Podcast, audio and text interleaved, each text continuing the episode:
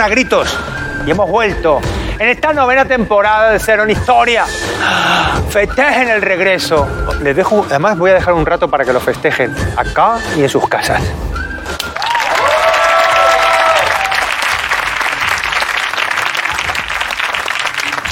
Estamos muy orgullosos de poder contar con los mejores espectadores de la historia. Eh, y también en este retorno nos acompañan, por supuesto, como en las anteriores temporadas, en algunas porque ha habido variantes. JJ Vaquero. Joder. Patricia Conde. Oye, pronto, pronto. Eh, ¿Todo bien, Baker? Sí, O- sí. o- El sí. falso arranque. No, están muy contentos. Todo bien, todo bien. Todo bien, la ¿verdad? vuelta al cole, la vuelta al cole, todo bien, venga. ¡Susi Caramelo! Y... Raúl Liberty. Raúl Leverich. Raúl Liberty. Oye, ¿cómo bota la silla? ¡Qué guay! ¿A que sí? ¿A que Bota que te Sí, cagas. le, le hemos cambiado los muelles. Tiene amortiguadores Monrose en Satrac. Cuidado. Cuidado. Me no molaría tener un botón ¿no? que, y salir de Los aquí. tiene, ¿eh? Mira, aquí. Vamos, por cierto, eh, de pecho fuera de Mazinger Z, la persona que tenemos hoy acá como juez resolvió un enigma, que era de los pechos fuera, porque estamos hablando... Bueno, primero, me he adelantado. Hoy no podemos contar con nuestro padrino tradicional, que es Javier Cansado. Qué mal, pero desde acá le mandamos un abrazo, un aplauso fuerte. Por esa parte mal. ¿A quién tenemos hoy para hablar de rock and roll y de muchísimas cosas? ¡A Pepe Colubi! Vale, Pepe. Vale, eh, te he presentado eh, de esta manera, así un poco de- con este batiburrillo, lo de pecho fuera. Es que Sí. es verdad que lo hablamos una vez y me dijiste, no se decía esa frase en la serie. Lo dije así, con esa petulancia. sí, porque como dices tú las cosas, no, se decía, ¿cómo sabes? Como si estuvieras en el Parlamento. No, se decía. Y es verdad que no se decía la frase. En el doblaje original del 78 no se decía, fue una invención popular lujuriosa. Pero que, no- que se quedó en el, en el subconsciente colectivo. Sí, luego en posteriores doblajes de la película, de la serie en TV3, se añadió el pecho añadió. fuera, pero en el original no aparece. Bien, resuelto este misterio que ya estaba resuelto por otra parte. Pepe, vamos a hablar de rock and roll. Rock and roll. ¿Te gusta rock and roll o no? Me gusta el rock and roll. Dios, Dios, Dios, Pepe, qué bien lo vamos a pasar. Bueno, ¿Podemos hablar así todo el programa? sí, por favor? sí, por favor, Todo, vamos. sí, ahora, por favor, sería maravilloso. Bueno, pues vamos a. Bueno, vamos a dosificarlo también, ¿eh? Que nos picamos. Pregunta para hablar de. para empezar este programa dedicado al rock and roll. ¿Quién es el, para vosotros, el personaje más rockero de la historia? Señor Baker. Venga, Jesucristo. Venga, lo desarrollo, ¿no? Jesucristo era la estrella rockera y Judas era el representante. La Paloma, el community manager, María Magdalena, la groupie, Caín y Abel, los hermanos Gallagher, y los apóstoles eran triunfitos. Pensarlo bien. Espera, espera, espera, a. Pero pensarlo bien, no me piso, me piso mis aplausos. Estamos de vuelta al cole. Pensarlo bien, tío. Vamos a ver, eh, lo del Monte Sinaí era Bustock. Es verdad. El Bienvenidos de Miguel Ríos es una versión del Bienaventurados de Jesucristo. Murió a los 33 años. Cantautor no era. Resucitó al tercer día. A eso Ozzy Osbourne lo llama miércoles. La sábana santa es el nacimiento del merchandising. Y lo de Judas no fue traición, fue crowdfunding. Lo que pasa es que a los romanos se les fue la mano con el meet and green. Bueno, bueno, bueno, bueno. Qué cantidad de bromas, ¿verdad, Rufo? Increíble, ¿no? Muy buena. Muy bueno. Patricia, ¿quién es para ti el personaje histórico más rockero? Más rockero. Más rockero. Bueno, Hay, hay, hay mucho donde elegir, hay varios. Está Marie Curie, por ejemplo. Joder. Experimentaba con cosillas, actuaba en grupo con su marido, pero ella era la que brillaba en el escenario. Era sí, los pimpineras de la ciencia. Sí. Así le gustaba que le llamaran. Sí, sí, sí, sí, sí. Luego también está Winston Churchill, que estaba mamado todo el día que desde pequeño era muy propenso a los accidentes. Bueno, eso se llama ser inglés. Eh, bueno, pero joder, mm, ¿quién ha ganado tantas cosas mm, yendo borracho perdido todo el día? Y además sin importarle el que dirán, ¿no? Era muy, "Ah, lo que me da la puta gana. Sí, sí, ¿No? tremendo. Como dicen ahora los rockeros, lo que me da la gana. Pues era un Claro. poco eso. Hacía lo que da la puta gana y desayunaba whisky con soda, el aperitivito de champán. Sí, eh, eh, ayuno El intermitente, le llaman ellos. Era un ayuno muy guay. Y nada, y por eso me parece muy guay, me cae muy bien. Eh, me sí, es- puede ser un, un perfecto rockero. Y además eh, también, también es un icono, Winston Churchill, ¿no? También, ¿verdad? Eh, perdona, me he perdido. Ahora sí se tira al público a ver quién se pone debajo. Hombre, a lo mejor, a lo mejor es como las, las bolas estas que se van pasando. Luego, como está gordete, pero a lo mejor ahí así. taún. Bueno, era una mezcla entre. Meatloaf y Demi Rusos, ¿no? Sí. Así, físicamente hueso ancho, fuertote. Por cierto, eh, escritor de ciencia ficción, Winston Churchill. Ahí va. Porque era- Premio él, Nobel de Literatura. él era... ¿Era Nobel? ¿no? Fue uno de los candidatos al. ¿Desconocías ese dato? Ya candidato, ¿no? Ya empezamos con. Pero él, era, él era. Él creía, o sea, creía en, la- eh, en los ovnis, en la vida Me extraterrestre da y, mucho miedo. Sí, y sí. escribió relatos y artículos sobre. Y estuvo de gira por Estados Unidos y, y le atropelló un coche. E Iba mamá, claro. Y conducían por en la otro Quinta lado. Avenida. Oye, ¿de verdad ha dicho que tuvo el Nobel de Literatura y así imitaba una paloma? ¿Eso, eso ha pasado lo estoy pasado, viendo? Eso ha ha dicho, pasado. tenía el premio Nobel de Literatura y ha dicho Joaquín Reyes. Bueno, Patricia, muchas gracias por tu aportación. Aplaudan, por favor, a Patricia. Susi. Susi, eh, ¿quién es tu candidato a rockero histórico? Eh, hombre, John Bon Jovi. ¿Sabes? Por el pelito, Pero, pañuelito, chaqueta de piel, pero John Bon Jovi es un rockero ya, ¿no? los pantalones apretaditos. Me has preguntado por el rockero más rockero de la historia y yo te digo él. su- sus baladas eran muy románticas, así muy rockeras. Y luego la liaba mucho en las habitaciones de los hoteles. Porque él, por ejemplo, él llamaba a lo mejor a otras habitaciones y cuando cogían el teléfono colgaba. Y luego hacía cosas muy locas. Yo me leí una biografía de él, Raúl, y decían que una vez se fue de un hotel sin hacer la cama y que tiraba las toallas así por el suelo sin haberlas usado ni nada. Y le daba la vuelta a los cuadros y le decían, hombre, Bon Jovi, ¿cómo eres? Y decía, It's my life. Y luego, y luego decía, wow, Divis Generation. Y hacía así los contentos, wow, oh, Divis Generation. Y depende cómo le diera el día. Dicen que te dejaba fumar y todo en el camerino. O sea, si eso no es ser rockero. Y luego eran broncas. Que, que a lo mejor le llamaba el peluquero, le decía, Bon, te doy, te doy hora para mañana a las 11. Y decía, yo no madrugo. Eh, pónmela a las 12. Y, y la prueba la tienes que tiene 50 años y los aparenta. Y luego está otra rockera muy, muy rockera de la historia, para decir una mujer, mi vecina Araceli, que lleva con la misma mascarilla desde que empezó la pandemia y todavía no ha pillado el COVID. Hay más COVID dentro de esa mascarilla que fuera. Y es su mascarilla de la suerte, dice.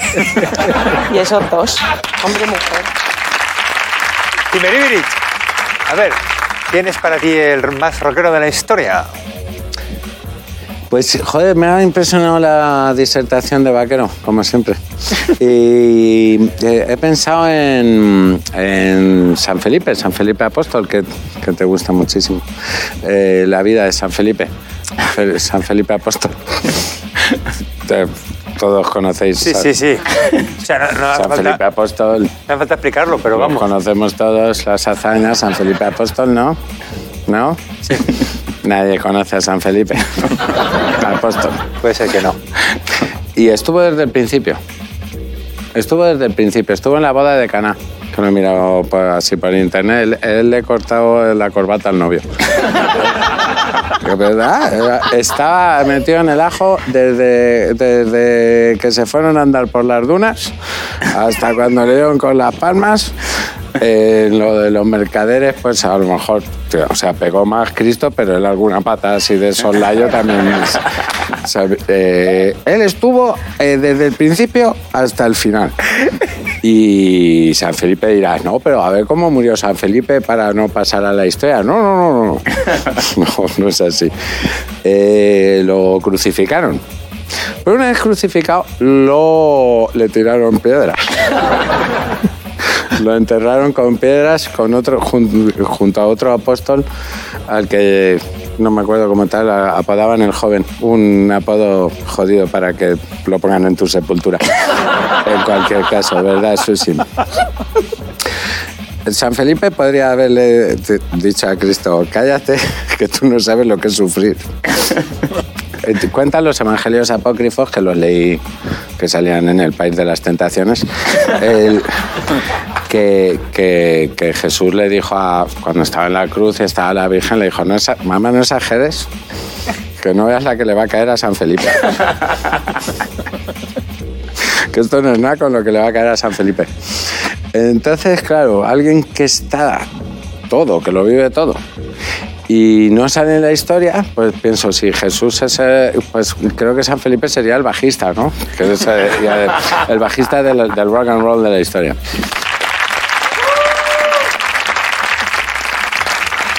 Hablando de bajistas, a mí me gustan mucho los bajistas que, que tocan el bajo así al tico, con los pies ticos así, pum, pum, pum, pum. Claro, los de orquesta. Y Dana Carvey decía, "¿A- ¿hacia dónde miran los bajistas cuando salen y están siempre mirando a otro sitio? La mirada del bajista, ¿no? Exacto. Cuéntala de Somba, tú. No era Somba, la historia de Somba. La historia de Somba es como... Claro, es el típico que pides, menos mal que lo has contado mal, si no, no puedes destripar el final. Nada, era un, Hombre, un colega, mago, un colega mago, Pepín Banzo, que tocaba una orquesta al bajo, ¿no? Y, y estaba, estaba ya Crute viéndolo y ese día eh, Pepín tenía muchísima fiebre, muchísima fiebre y estaba que no estaba. Y entonces estaban cantando y él era bajista y hacía los coros. Entonces él tenía que decir solo, bomba, sensual, bomba, sensual, pero tenía tanta fiebre que la primera vez que se acerca lo mezcló y dijo, bonsual.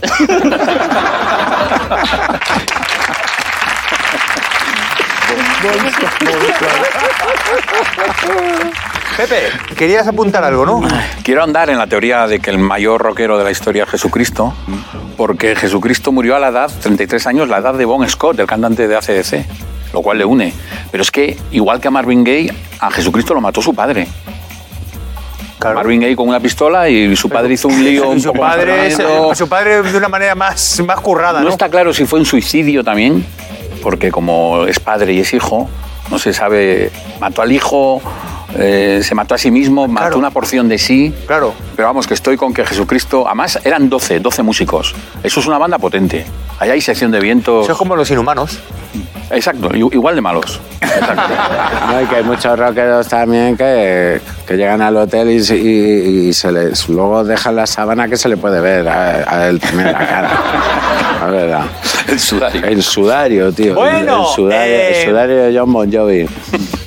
Os avanzo que habrá cambios en el programa. Sí. Oh, oh, Joder. oh, qué cambios habrá. Oh. Eh, ¿Habrá nuevo presentador? ¿Irá, irá todo a su ritmo Bueno, a partir de ahora? vais a tener que esperar porque los cambios vendrán al final.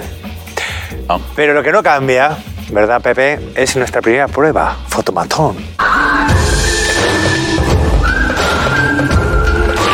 ¡Fotomatona! All right. Que Dios bendiga el fotómetro. Fotomatona. Que Dios bendiga el Fotomatona. Que Dios bendiga Fotomatona. Mucha gente- Empezamos por el principio. Esto, además de ser una pelugrullada, es la primera pista porque ¿qué estamos viendo acá? Fijaos que he dicho que empezamos por el principio, ¿eh? Es una pista. ¿Qué es esto? Mm. Se está, ¿Qué es esto? se está robando la cartera a sí mismo. Autocarterismo, tío. Auto- Do- dos. El famoso y cacareado autocarterismo. Vamos a ver. ¿Qué es? ¿Es el primer? Es el primer concierto de rock and roll en algún lugar de África. No. Es José Antonio Avellán. No. Bueno, vamos a ver. Vamos a ver una cosa. Vamos a ver una cosa. Cuidado, cuidado, cuidado. Eh, ¿Es Nueva Orleans? No es, no es, no es. Es un programa no de... es Avellán, No es pero sí es un DJ, Mm. muy famoso. Primer programa de radio en directo. No, pero él fue el que. Bebió una cerveza delante de la gente. ¡Voy a churrarme una birra! Benéfico. Benéfico. Él inventó y le puso nombre a algo.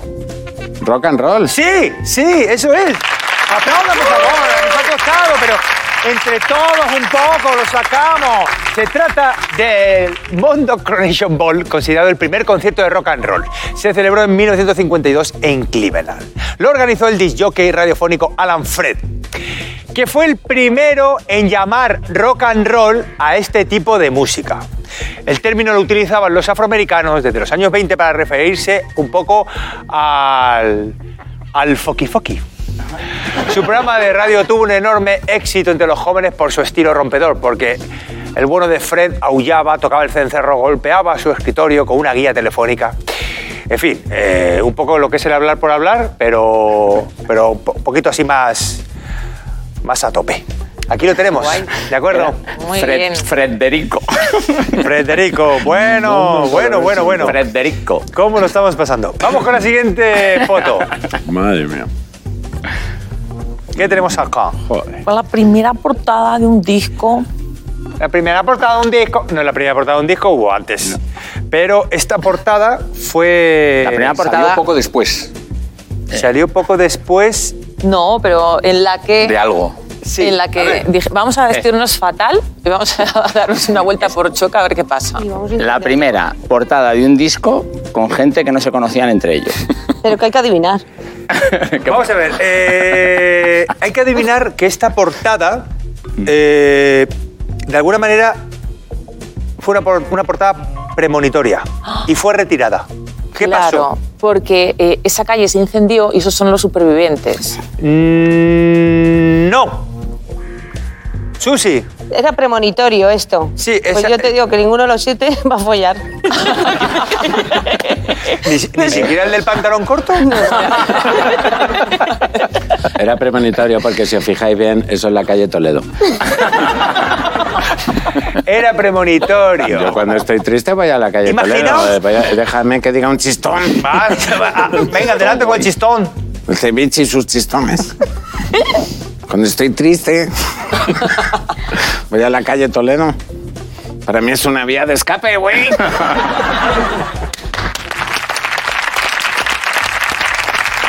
Bueno, eh, vamos a ver. ¿Qué pasó? ¿Qué pasó con el grupo? Murieron quemados. Mm, ¿Murieron? No. En una discoteca, en un No, antrillo, dando no, un concierto. No, ¿Cómo que ¿Murieron murieron? quemados? no. ¿Cómo que murieron? Bueno, sí, pero ¿qué provocó? Sí, porque les pasó algo. ¿Una explosión? Murieron quemados en, En una explosión. discoteca, No. estaban dando un Accidente de coche. Furgoneta. Guateque. Avión. avión. Un avión. ¡Aplausos para Cimeribri! Que está rematando todos los balones que se quedan votando, porque esta portada, Liner Skinner, se publicaba el 17 de octubre de 1977. Solo tre- tres días después, el avión en el que viajaba la banda se estrelló cuando sobrevolaban el Mississippi. El cantante Ronnie y, los, y Ronnie Banzat y los hermanos Steve y Casey Gaines fallecieron en el acto. Los otros miembros de la banda sufrieron heridas de gravedad. Tras el accidente, la discográfica MCA reemplazó la portada por una menos violenta. Así es que quitaron las llamas y dijeron, mira, con la que... Pobrecicos. Pero el a poner- pantaloncico corto se mantuvo. No, el pantaloncico corto no... sí, sí. Repitieron, sí, sí. Y el de la camisa se puso en medio. Por cierto. Pepe, conocías la historia, ¿no? Sí. Cuéntame cosas. No, es que está, lo has contado muy bien. Eh, es que es uno de los grandes accidentes, que, hay más, ¿eh? de, de aviación de, de la historia de la música. Está el día que la música murió, cuando Claro, murió Buddy Holly, Buddy Holly y Richie Valens. Richie Valens y... eh, Bopper. Big Bopper. Big Bopper.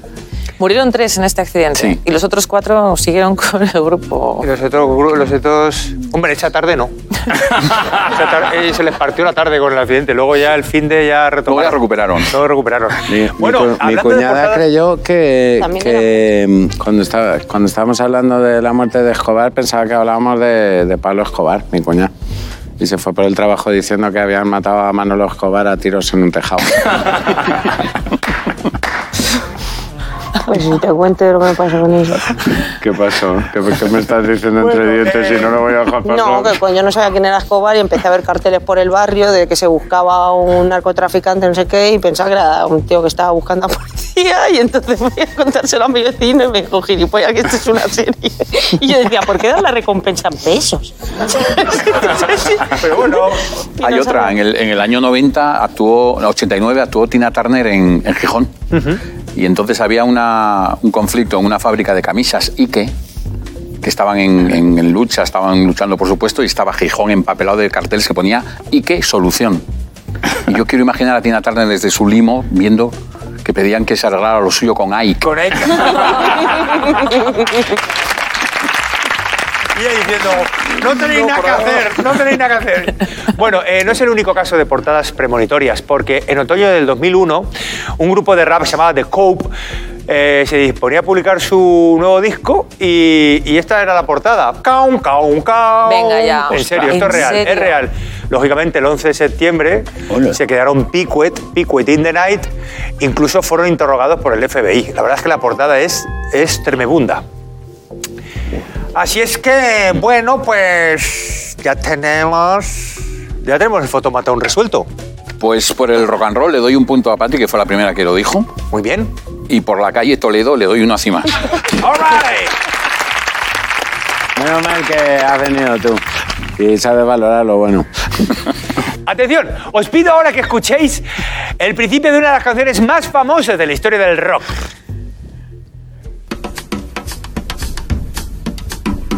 Sympathy for the devil. ¿Sí? The Rolling mira, Stones. ¿Qué es esto? Maracas. ¡Maracas!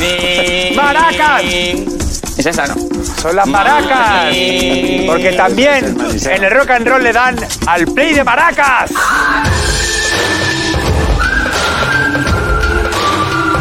¡Play de maracas! All right. Gracias. Elvis es sin duda el rey del rock, pero los franceses, que son muy suyos, inventaron a su propio Elvis, Johnny Halliday.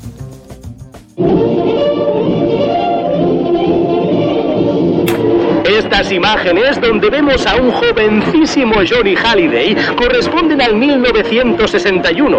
Para deleite de sus fans, el conocido Elvis francés no paraba de mover sus caderas al ritmo sincopado de la música. Pero ocho años más tarde, sus espectáculos han cambiado y mucho. Vale, pause, pause. Johnny Halliday fue actor, cantante y un mito en Francia bárbaro. Y su público lo adoraba y lo daba todo. Eh, montó un espectáculo inusual en uno de sus shows. Mm, ¿Cuál? Inusual. Los cantajuegos. Montó un cantajuegos.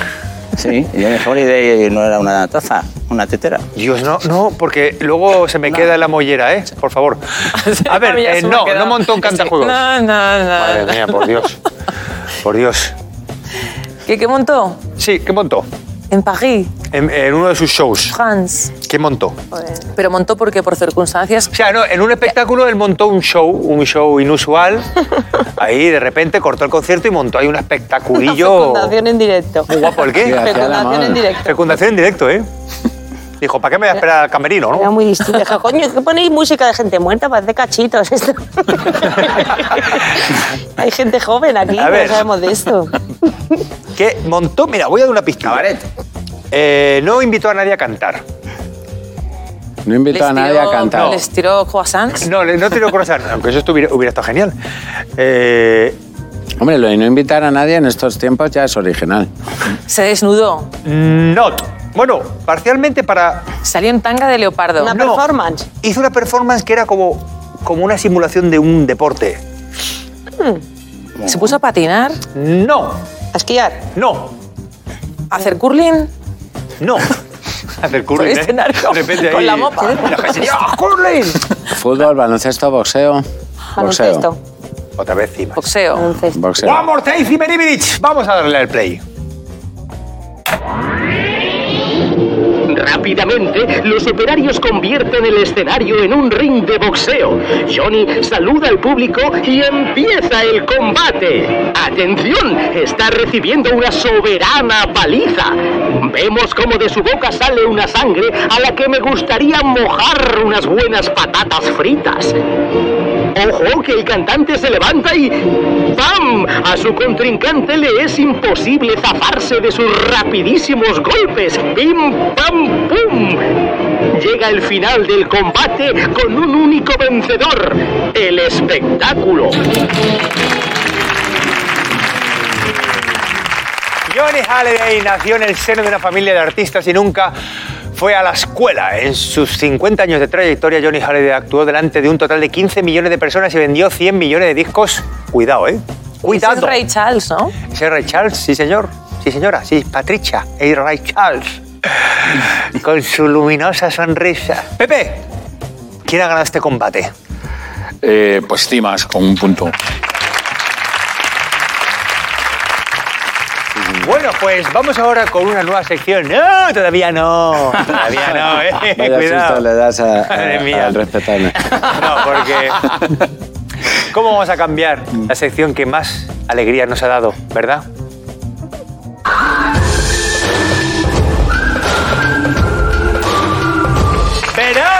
Falas, Verazo Falas, Verazo Falas, la prueba genial, donde hay que descubrir lo que es. Pensaba que no nos habíamos dado cuenta. No. Yo quería continuar. Ya, no, me- no, o sea, no, yo, yo no puedo decir nada. Madre mía, me trabo en mis propias chorradas. Tenés los ojos cerrados. Hombre, pero, Sí. hombre, pues la vergüenza, la vergüenza eh, también de alguna manera te, te, te- te autoprotege de, de- de la vergüenza que estás pasando. Grabar un disco de rock and roll no es fácil, como muestra las dos historias que os propongo. Vamos, dentro de la pirámide. En 1993 el grupo Killing Joke se desplazó al Cairo para grabar un disco. A pesar de tener un estudio reservado, pues se les ocurrió la idea de grabar dentro de la gran pirámide de Giza. Sobornaron a un funcionario que les permitió grabar durante tres días en la Cámara de los Reyes de la Gran Pirámide y la otra es Todo en un día. Blondie grabó su primer disco en un solo día. La banda aún no tenía contrato con ninguna discográfica y el manager puso el dinero de su bolsillito. De ahí las prisas. Al final de la sesión, David Harry no, no le dio tiempo a cantar la canción de Attack of the Year Ants y el tema acabó siendo una- un tema instrumental. ¿Cuál es la verás? Venga, Zimeribich, voy a empezar por ti. Eh, la de Blondie, Sí, sí. Y ya está. Y ya está. ¿Vale? Y ya Susi. está. No van a ir a, a la pirámide a grabar esos. ¿Por qué? Porque sobornaron al ¿Por qué? funcionario. Pero va- vamos a ver. Pero parece, o sea, ¿te, te molesta o...? Por supuesto. Qué falta de respeto. Eh, hombre, para grabar en la pirámide eh, que- eh, que es una gilipollez, porque hace falta focos, hace falta... Y en la pirámide no hay enchufes. Tiene buena acústica. No hay enchufes. No hay enchufes, es verdad. Entonces. Blondie. Blondie. Blondie, Blondie, Sandy Blondie. Blo- Blondie Sandy Blondie. Madre mía, es que me da un gusto ver reír a Pepe. Pero de, esa- de esas historias hay muchas... de- o sea, yo, lo- yo digo porque hay mucha gente... ¿quién, ¿Alguien...? ¿No era Rosendo el que grababa, grabó su primer disco en, en las pausas que hacía Julio Iglesias? En la ¿El estudio que grabación tenía? así, sí. Puede ser. Sí, se bajaba Julio Iglesias a tomarse un café y a lo mejor estaba Rosendo ahí escondido. ¡Ahora, ahora! Y, ahí- y dice ahí, Oye, eh, voy a ser el enemigo. Ya ha venido Julio. Ah, Ah, vale. ya viene, ya viene. Se, se van a ir cantando para atrás. Estoy afinando. Bueno, pues- de esas historias como que he oído mucho y me suenan más, más Vale. reales. Pues tenemos un Blondie, eh, Susi. A mí la de Blondie me cuesta porque, joder, una hora para No, grabar un disco. No, en un día, en un día, en un día. Ah, en un día. Sí. Yo qué sé, es que entre que paras a afinar, entre que afinas los instrumentos, paras a mear, esta encima tiene pinta de fumar. Seguro que Sí. puede echarse unos cigas. se pone unos cigarros a boca rana. Yo me, me creo la de la, la de la pirámide porque creo que una pirámide tendría buena acústica y ahí grabo también Lola Flores, la faraona. Oiga, pero festejen el juego de palabras.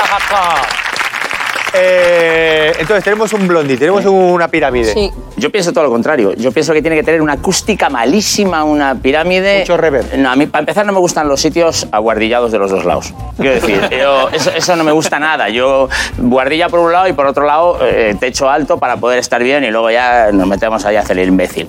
Pero me parece que aguardillar por todos los lados no tiene ningún sentido. Eh, es horrible, no da una puta sombra y, y todo mal. Pero eh, en cuanto... le- ¿Os habéis actuado alguna vez en un polideportivo? Claro, bueno, eso no se puede. Te dicen, no, que la van a sonorizar bien. Te vuelve tu voz como si, si yo ya me lo sé. Y- Déjame en paz, estoy cansado de oír mi monólogo. Y mm, no se oye nada bien. Ellos te dicen que sí, pero luego... Y una vez me acuerdo que hice un monólogo y cuando acabé vino un abuelo y me dijo, qué mal cantas. ¿En serio? Sí, así que no creo que se pueda grabar en una pirámide. Digo que es verdad lo de Blandi. Dos blondies, un Killing Joke y Patricia Conde. Pues yo al revés, yo creo que es verdad lo de la pirámide, porque a lo mejor fueron a hacer el idiota, a grabarse unas imágenes, para, decir, para el videoclip mola. Eh, yo sé que después tenéis unas imágenes muy bonitas que vais a decir, mira, este son el grupo en la pirámide, porque eso es más interesante que poner unas imágenes de, de- o sea, de Blondie con su repre diciendo, Pues no sé, un poco por lógica, ah, porque os conozco un poco. me ha encantado, me ha encantado esa conclusión, ¿eh? Las imágenes del representante. Pepe, ¿cuál crees tú que es la veraz? Es que la sé, es, eh, es la de la pirámide. Es la de la pirámide. Toma, ¿en serio? ¡Un aplauso! Porque efectivamente la de Killing Joke. Pero es que- es que apláudanlo. además, lo que, lo que dijo Raúl Ibrich Mira, Raúl Ibrich. Lo que dijo Raúl Ibrich de los enchufes eh, provocó un retraso porque no tenían alimentación eléctrica. Tuvo, hubo que traer un cable gordo desde un pueblo cercano y tardaron más días en grabar. Pues Gracias, Pepe. efectivamente, así como lo ha contado Pepe, se llevaron un montón de baterías, el cable gordo. Bueno, pa- pa- parece que El todo fue HDMI. problemas. Ellos ya una vez dentro empezaron a pensar que eso no había sido buena idea. La acústica regular. Total, que al final solo grabaron tres temas rapidicos y ya se fueron para el estudio. Y no les cayó ninguna maldición. No les cayó ninguna O maldición. sea, vienen los Creo que era ¿no? historiadores. Creo- Tenemos el tema. Vamos a escucharlo a ver qué os parece.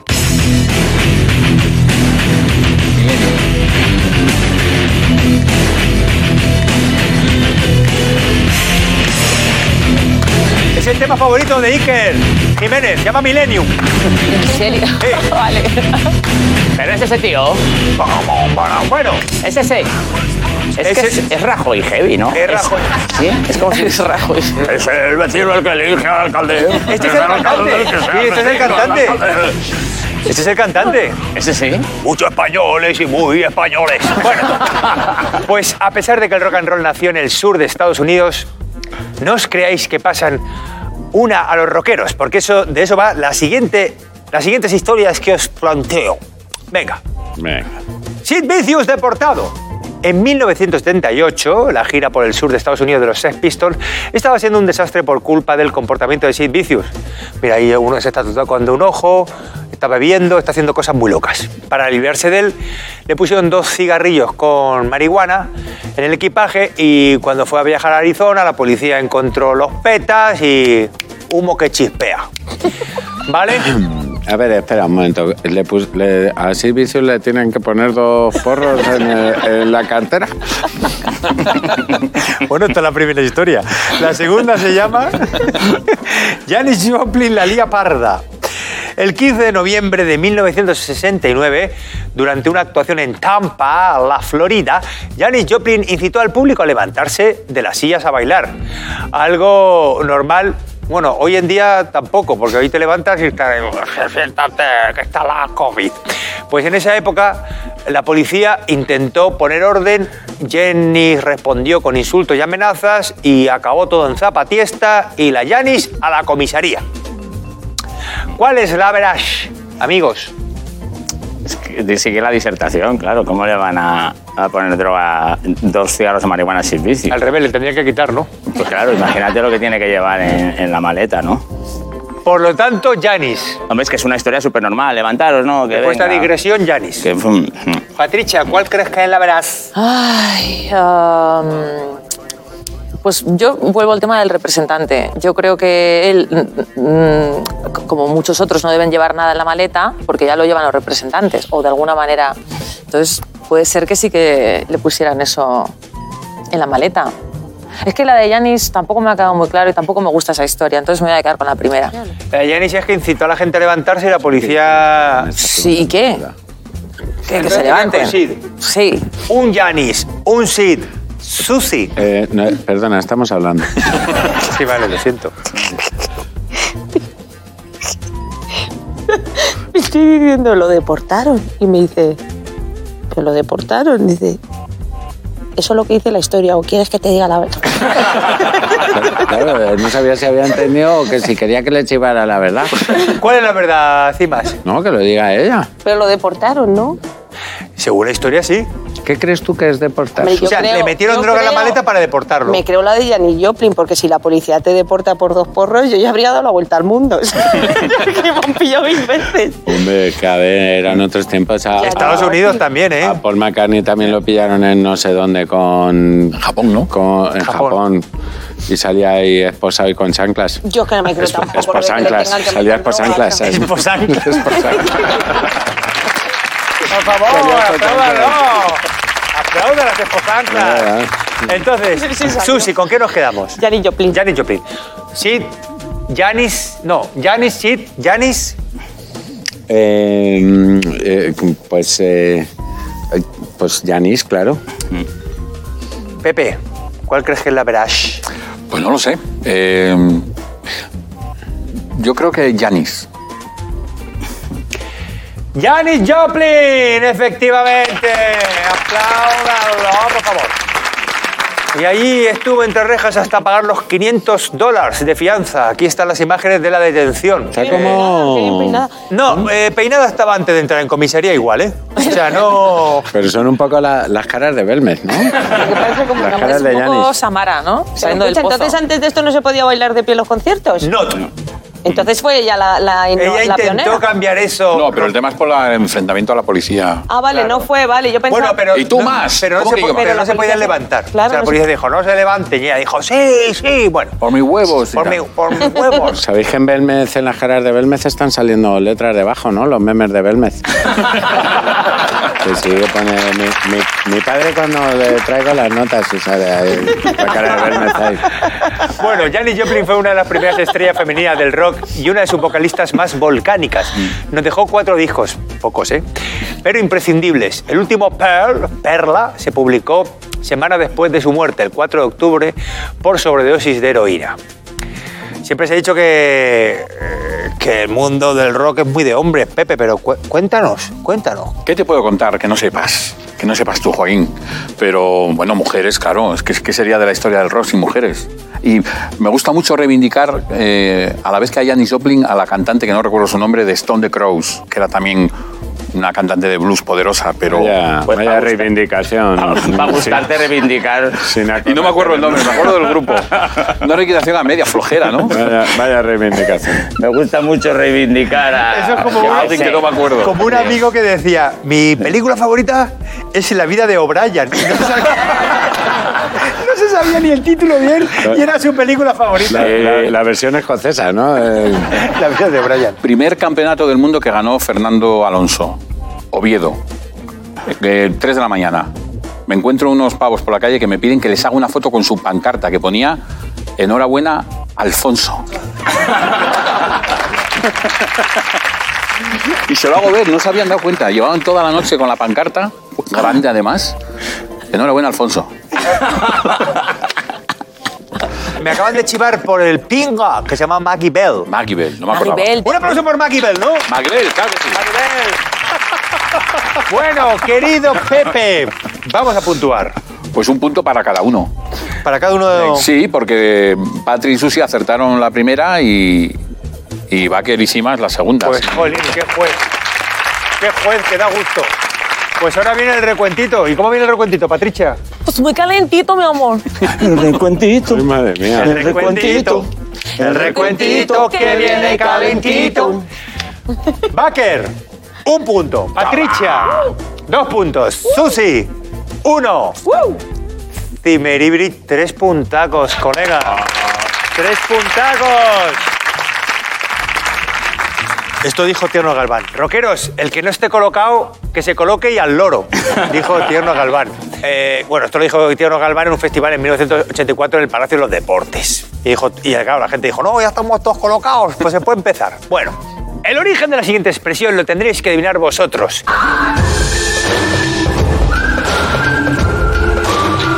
¡Del dicho hecho!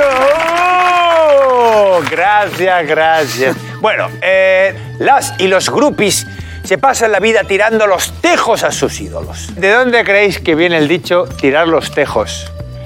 La expresión tirar los tejos, ¿de dónde viene? Tejo no es teja, ¿no? Me quito ya en medio esa teoría. Ni tejo ni teja. Tejo no es teja, mm, bueno, se parece, sí. Yo creo que es lo mismo, ¿no? Son sinónimos. Pero, eh, o sea, ¿tiene algo que ver con las tejas de los tejados? Eh, Tiene otro significado. Ah, que, Y yo ya sé ver. dónde. que tu secretaria ya lo sabe. ¿Secretario? No, yo no lo sé. ¿eh? ¿No? A ver, Patricia. Pero los tejos no son tejos en sí, no son tejas. de- de- Eso pregunto yo. Eh, Lo llaman a otra cosa. Dinos a qué otra cosa llaman Vamos tejos. a ver, ¿queréis una pistilla? Sí. Joder, me, me gusta la... No, ¿eh? No, ¿eh? No, no. Esto viene de los albañiles de Nueva York. ¿Qué pasa con ellos? Pues que empezaron a hacer los edificios muy altos y cuando piropeaban a las chatis no las escuchaban, entonces empezaron a tirar tejas y de todo para que se dieran cuenta. Bueno, vamos a ver. Es bastante literal la expresión. O sea, se tiraban tejos de verdad. Sí. Pero- Para llamar la atención por algo. Para llamar la atención. Claro, Lo que pasa es que el- el- el- la propia acción de tirar el, tejo. Pero serían billetes, eh, no, flores, no, eran tejos de- invitaciones no, a eran tejos de verdad. No, es- no es que ¿No? Se tir- no es que se tirara a la persona que se quería cortejar a la cabeza, pero Sí, es no. que formaba parte de algo. A eso. su casa. Entonces, o sea, se supone que eh, no. O sea, para llamar la atención, me imagino que no se podría. Como el que tiraba chinicas así a la ventana. Ah, Eso es, eh, Quilicuate. Mm, No. O sea, el tejo se tiraba porque formaba parte de algo. Un ritual De un amoroso. No. El, el- lo del tejo era un, era un juego. Era un juego. Ah, El tejo era un juego. El tejo, el lanzar el tejo era Ah, un tipo juego. el juego este de la botella que das la vuelta. Y ahí. eh, mm, No. no. Pero te ha gustado. los albañiles de Texas, lo, lo que ponen en los tejados, ¿lo llamarán Texas o lo llamarán Comunidad de Murcia? Que, ¿Sabes cómo te digo? En Texas, un albañil, Sí, claro. ¿Cómo no voy a saber lo que estás diciendo? un albañil de Texas, Estados Unidos, dirá, vamos a poner las Tejas, o allí lo llamarán Cantabria, quiero decir. Sí, sí.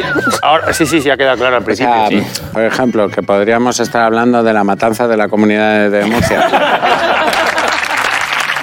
¿No? La película en realidad se llamaba así.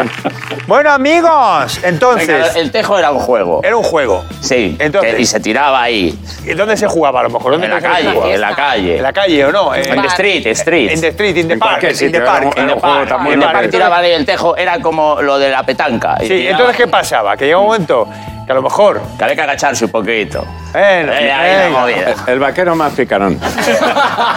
¿Eh? Un poquito. Yo creo que ya lo tenemos casi. Venga, vamos a ver la resolución y que Pepe puntúe este batiburrillo. Eso. Tirar los tejos. Antiguamente, uno de los centros de reunión habitual eran los parques, donde la gente acudía a socializar. Allí se practicaban todo tipo de juegos.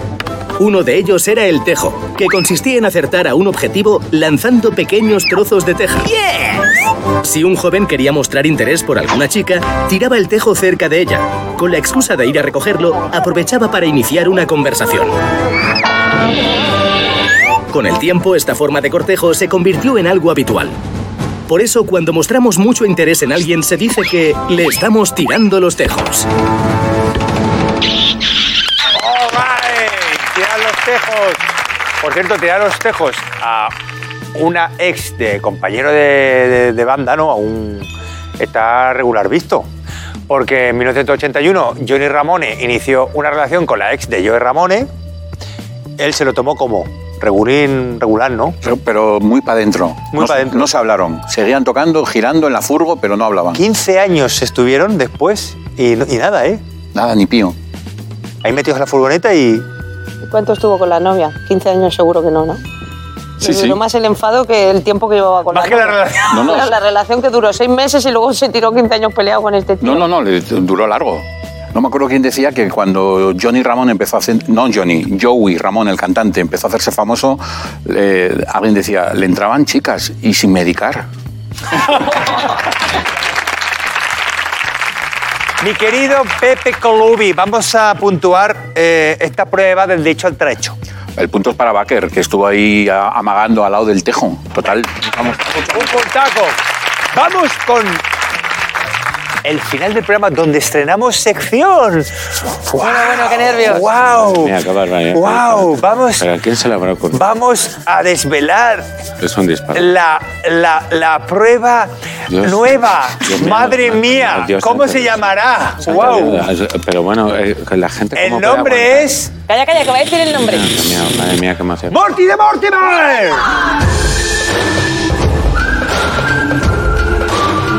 Morty de Mortimer. All right. Cuéntanos, ¿y de qué Madre va? mía, ¿de qué va? ¿Te has Mira. inventado el nombre? Os cuento, os cuento. En esta sección vais a tener que convertiros en los detectives más sagaces. La mecánica es muy sencilla. Yo os voy a presentar a un personaje célebre y con un par de pistas tendréis que descubrir pues en qué extrañas circunstancias pues, pues hincó el pico. ¿De acuerdo? Cagó las plumas. Vamos con el primero. Wow. Cliff Barton, el bajista de Metallica, falleció en 1986 a los 24 años, cuando el grupo estaba empezando a petarlo fuerte. ¿Qué le pasó a este guitarrista? Tú lo sabes, claro, porque es una persona que sabe muchísimo Pepe Esta fue una Colubi. muerte extrañísima. ¿Cómo? Esta fue una muerte extrañísima. Venga. Es que Eh, me suena, pero sí. seguro que lo sabéis contar Se- mejor vosotros. Pues eh, mira, este chico eh, se cayó pues al levantarse. Hostia, hostia. ¿Cómo, cómo? Poca broma. Poca Cuidado, broma. cuidado, porque casi, casi, ¿eh? Poca broma. Vamos a ver. Esta es la primera pista que yo os doy. Le salió la carta de la muerte. Esta, ¿Te imaginas? La carta de la muerte y la... Porque le estrelló un avión que salió de Barajas. Sí. Problemas Bueno, esto es una carta de... O sea, esto es una baraja. Esto- Le ¿qué tiraron así una carta y se la clavó en un ojo. Puso tanta cara de póker que, que le- se, dio, se hizo reversible. Se escondió una carta en la manga, iba un poco suelta y así a- a- con el movimiento se fue cortando la pena muy, muy poco a poco. Vamos a ver. eh, con esto... Que sí, pues, coño, que un tío mío murió así. Con la. ca- me- con- sí, se cortó así. Porque la llevaban en el as en la manga, ¿no? Claro. Eh, no, esto era para jugar al, jugar al póker. Y se, y se jugó algo. ¿Se apostó algo? La vida. No. ¿Se apostó algo? Apostó a que se... Se ha puesto, ha se puesto, me voy a dar un tiro, como en la ruleta rusa. Venga, vamos a hacer la ruleta rusa. ¿Algo de eso? ¿Una bala? No. Eh, A ver, se, se le cayó algo, lo recogió y al tal se dio con la mesa. No. Vamos con la Pues- siguiente pues pista. entonces yo no, no sé cómo. Vamos con la siguiente. Ay, ¿Qué que se le cayó la baraja y fue a recogerla, el as, no sé qué, y le atropelló Pues- un Se ha camión. puesto una carrera de... Eh, Cliff ganó una apuesta. Pero ¿por qué me habéis quitado la llanta del coche? sí. Cliff ganó una apuesta eh, con un. eh, Sacó unas de. Por lo visto, en la partida sacó las de espadas. Todo esto está documentado. la- ganó la, ganó la apuesta y entonces eh, eh, eso le llevó a la muerte.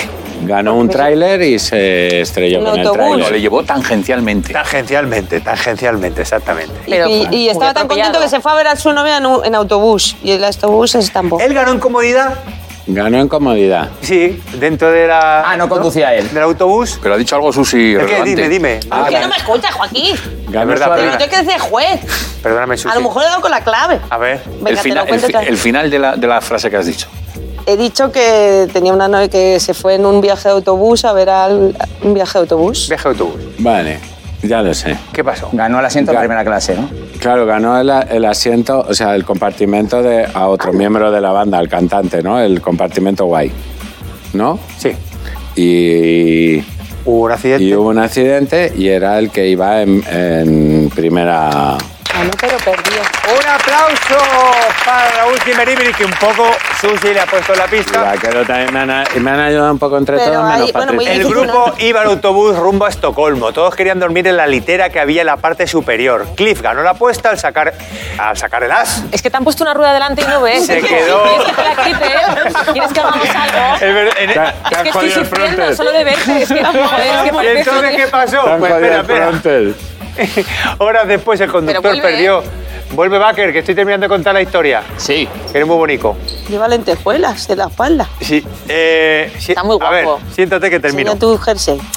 Entonces, horas después el conductor perdió el control del vehículo, Cliff salió despedido y el autobús, eh, al volcar el autobús y cayó encima y en fin.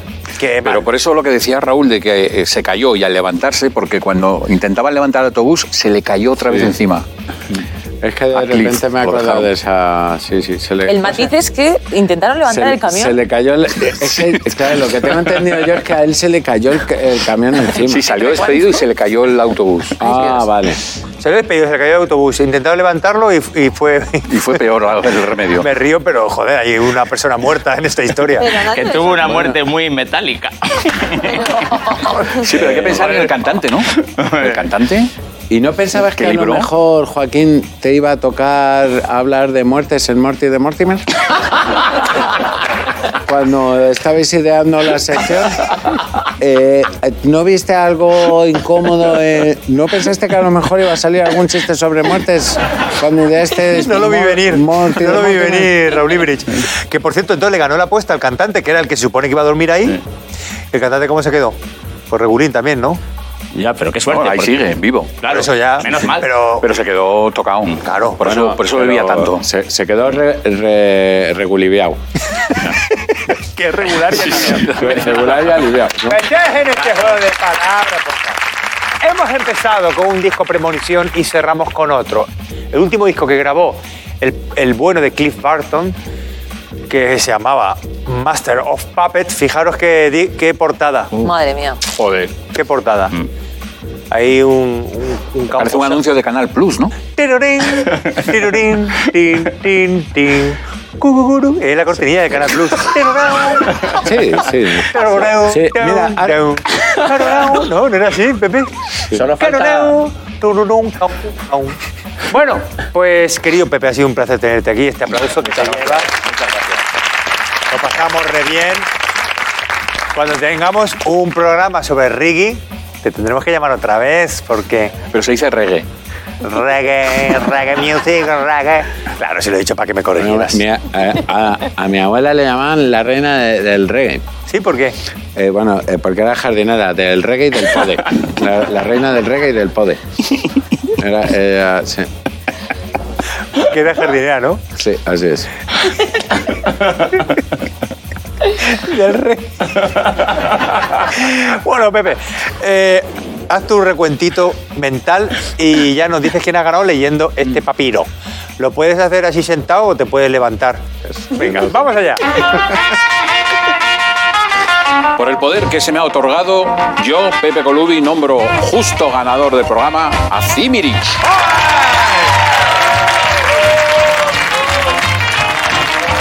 Johnny B. Good, sí señor. El premio de hoy es un libro con un título muy sugerente, Morir de hambre, historia del rock en España. Y esto ha sido todo. El rock and roll que teníamos por hoy se ha acabado, pero el rock and roll seguirá en, vu- en vuestras casas y en vuestras vidas. Y por eso creedme cuando os digo que la diversión está asegurada toda esta temporada en Cero en Historia. Hasta la semana que viene.